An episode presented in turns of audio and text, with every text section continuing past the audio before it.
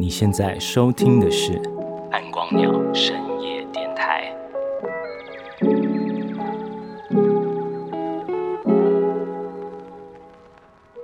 嘿，大家好，呃，我是电台主持人暗光鸟先生。那这是为了暗光鸟记哦这个活动所设立的夜间电台。那大家如果有听过第一集的节目哦，应该会发现暗光鸟先生，然后这两个字讲的实在太多遍了啊，变成某种语助词的感觉，听起来很跳针啦。那我已经深刻的反省了，因为平时很少自己一个人讲这么多话，听起来有点像在辩解了。但是我讲然后的时候呢，其实是在找说话的节奏。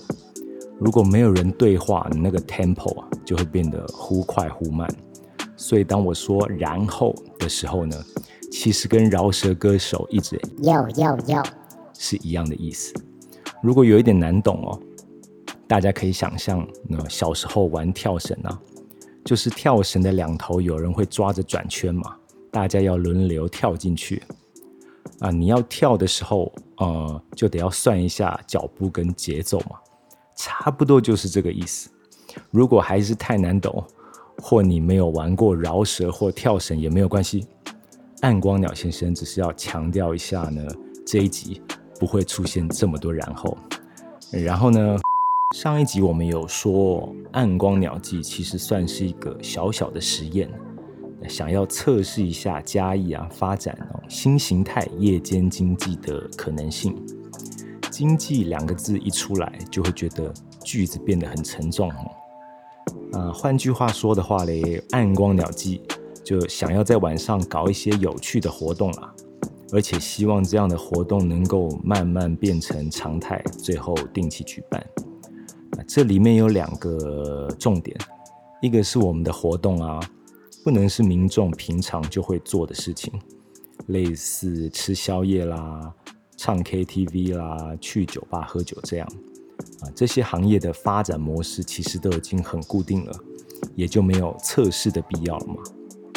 然后另一个重点是必须要获利，有赚钱才能持续经营，这个道理大家都懂了。那你一开始办活动，就算有人愿意赞助一次、两次，也不可能赞助一辈子嘛。所以要让民众觉得。你的活动有趣，想参加，而且是愿意自己掏钱参加，这种我们称作呃夜间新生活的活动，难度其实是很高的。那是不是一定要发展夜间性生活？哦，呃，当然不一定啦。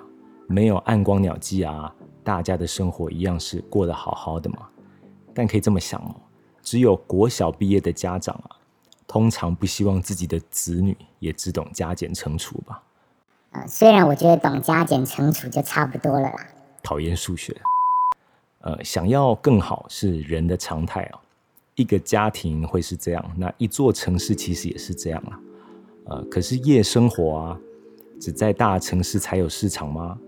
呃，大城市人多，然后钱流也多，重要的是社畜也多啦。大家一整天工作下来啊，等到能忘记上司的嘴脸啊，或是忘记没达标的业绩啊，终于能够和朋友约吃个饭，或回家看半泽直树泄愤一下，大概都是七八点以后的事情哦。所以能消费的时段都落在晚上，夜间经济自然也就会比较发达。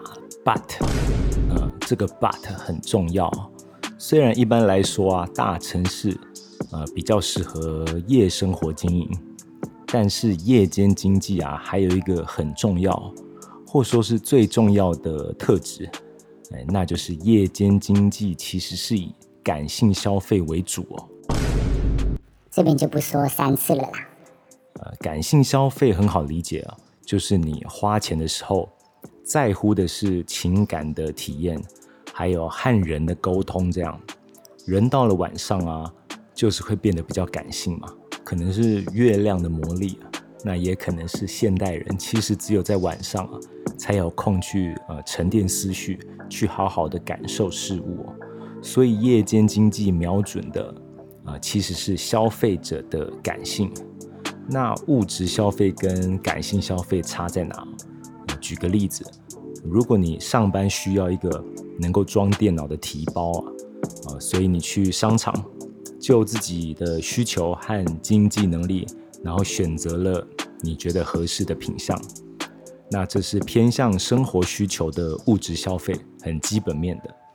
那改天你可能是去逛逛某一个市集，然后和某个手做提包的摊主聊了起来。然后你们很聊得来，你觉得很认同对方的理念，然后于是买了一个他做的提包，那你内心会觉得自己用行动去支持了一位可能很不错的艺术家，那这样的消费行为听起来有没有感性很多？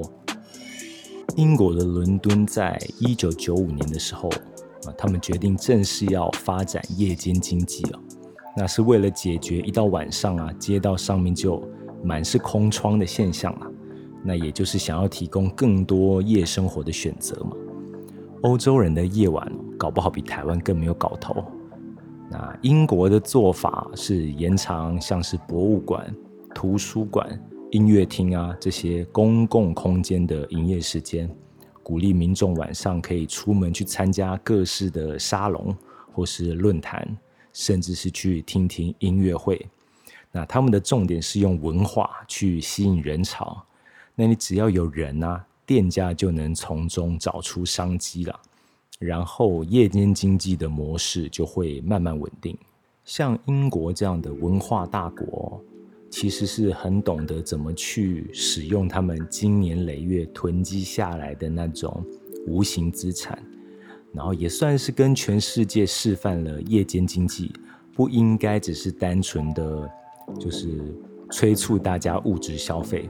而是要抓重啊，抓住民众的感性啊。我们前面有提到嘛，夜间经济跟感性消费是蛮紧密的结合。那暗光鸟季这个活动啊，出发点其实也是这样。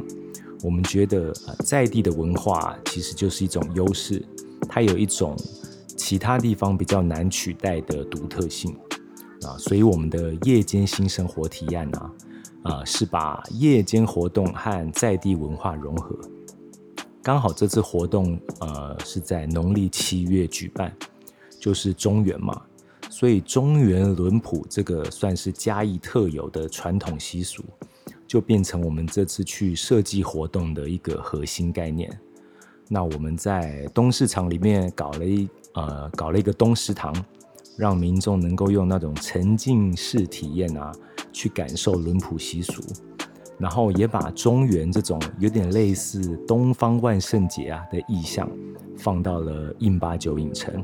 那在印巴九影城这个比较新式空间呢，那我们想去重现这种传统文化的氛围，或是把传统文化跟新式空间做一个融合啦。那因为轮谱是其他县市比较没有的东西，它有独特性。那你想要看这个东西，就得要来嘉义。我有时候会想啊。物质的习惯啊，它其实是很难回头的。像是日本人啊，几代前其实都是在用蹲式马桶嘛，台湾其实也一样。但现在日本人出国啊，如果没有随身携带那种免治马桶坐垫，很多日本人是会直接崩溃的。那台湾这几年的外送潮，我觉得也有差不多的感觉。像 f o o Panda 跟 Uber Eat 开始流行的时候。我自己会觉得有比台湾吃东西更方便的国家吗？怎么会需要外送呢？就是吃东西这么方便。那看来暗光鸟先生这辈子哦都不应该去投资股票，因为我没有想到说没有人会去嫌弃便利这种东西了。那我觉得在过度追求进步的社会里面啊。这种夜间新生活，或许某种程度上是发展的缓冲啦，社会发展的缓冲，呃，不用一昧去追求最好、最快、最先进，而是能够呃稍微停下来检视一下，就这个城市的特质是什么，然后去把什么东西给扩散出来，那对这个城市的未来是真的重要的。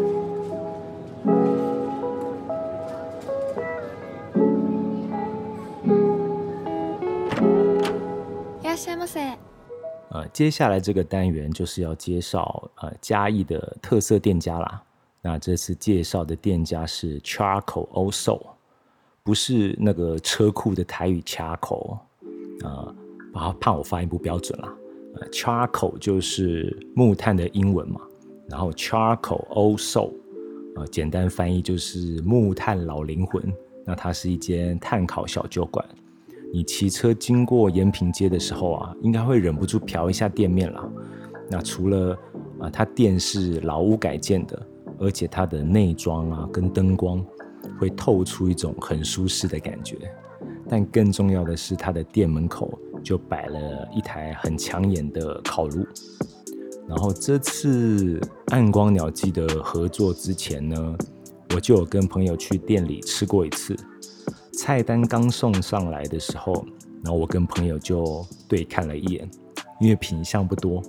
那本来以为呃会像是烧烤店一样，有很多单品可以点，还考虑一下想说要不要趁现在赶快撤这样，但又好像不太礼貌。那最后我们还是点了烤乐排和咸猪肉拼盘吧，我记得。然后这边要善意提醒大家一下，就是碳烤食物就是得要多等啊。然后我跟朋友就边喝啤酒边聊天，啊，上菜之后，我才刚把乐牌夹起来，那朋友已经在旁边大喊：“好吃啊！”配菜的蔬食跟马铃薯哦，尝一口就会知道这个东西是细心调理过的啦。它烤得很松软，但是又不会太干，然后配上肉汁真的很刚好。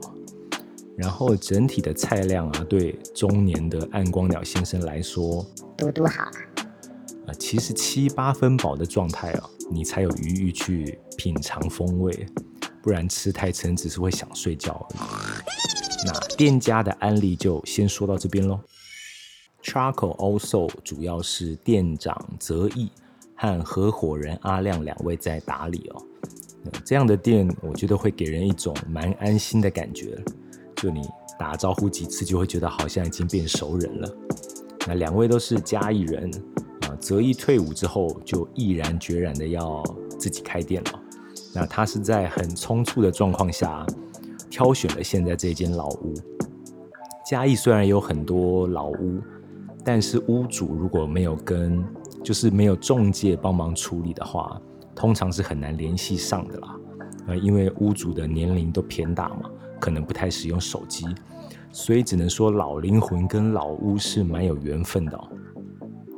呃，很多客人会好奇，呃，charcoal also 有没有什么特别的含义？呃，charcoal 刚才有介绍了嘛，就是木炭。那因为这是一间炭烤店，所以还蛮容易连结的。至于 also 老灵魂的部分呢，啊，则以呃说他大学的时候家人帮他买了一辆。卡瓦萨 i 的二行程老车，那他就开始骑挡车，骑着骑着，发现自己不只喜欢挡车啦，他也很喜欢那种带有美式复古风情的东西，可能不是那么新潮，但也不太会退流行，可能就是内心住了一个老灵魂吧，所以就开了这一间 Charcoal Also。炭火其实也是非常 old school 的烹调方式啦。在台湾一般吃到的啊，通常是偏日式或是台式的烧烤。那泽义他追求的是把比较欧美的口味，那转化成嘉义人也能够轻易接受的料理。虽然之前啊他有在炭烤店打过工，但开店又是另外一回事了，等于要从头学起。那泽义学习的方法，我觉得也很老派。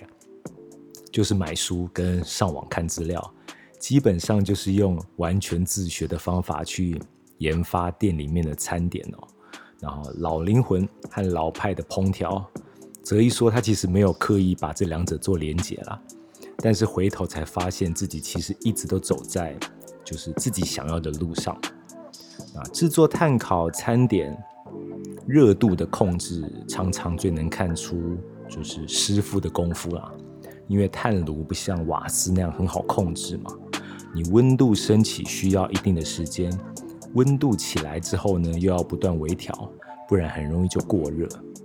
那有趣的是，在夏天工作的时候，有时候会热到感觉，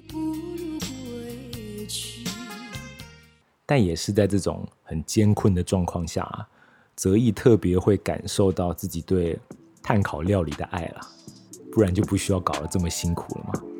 那我问他自己有没有什么时候开始觉得自己的料理有做到位了？那他说自己从来没有觉得店里面的料理有真的到位过了，他一直在追求进步。我觉得有点像哲学家在寻找真理的感觉啊。Charcoal Also 的菜单比起一般的餐厅品相是少了一点，其实泽也卖过一些意式口味的烤串，然后接受度也不差。客人如果想要呃喝一杯小酒啊，配点小串，是很好点菜的。但最后还是卖回他认为比较精炼的菜式了。我本来以为这是啊店家一种自信心的展现，不吃拉倒。但采访后会发现，泽义只是想要给大家那种 B 级美食以外的选择啦。嘉义就遍地都是 B 级美食嘛。那种很快速就能吃到的小吃，然后泽义想要的是更细致一点的用餐体验，然后这边重申一遍哦，品相少，但是没有地雷啦。在采访的最后，本来想要请泽义简单描述一下 Charcoal Old Soul 的风格，例如台式日本料理啊这样的形容。让听众如果没去过店里的听众心中有个底，这样他听完想了很久，感觉就像是在等那个炭火升温那样啊。最后回答我，我也不太清楚，应该是西式加台式吧。这样范围超宽的回答，但想一下，或许是我自己的想法很局限了。在店主的心中哦，那个可能是很难描述的风景。嘉义这些所谓的特色商家哦，在经营过程中其实都是很纠结的啦。他们一边想要维持店那种理想的感觉，那一边当然得要保持收益平衡嘛。所谓的特色哦，很多时候是要靠毅力或者说根性嘛，去坚持下来的。呃，Charcoal Also 在疫情最严重的那几个月啊。其实也面临很大的困难，因为店的性质本身就不适合外送，那外送的品质大概也达不到泽义对这家店的期待啊。但还好，最后是度过了那段艰难的时间。呃，有人说疫情是一种筛选机制嘛，这种说法听起来是有点残酷了。但是我相信啊，这些在疫情下面坚持下来的店家。之后都是能够走得更长远的。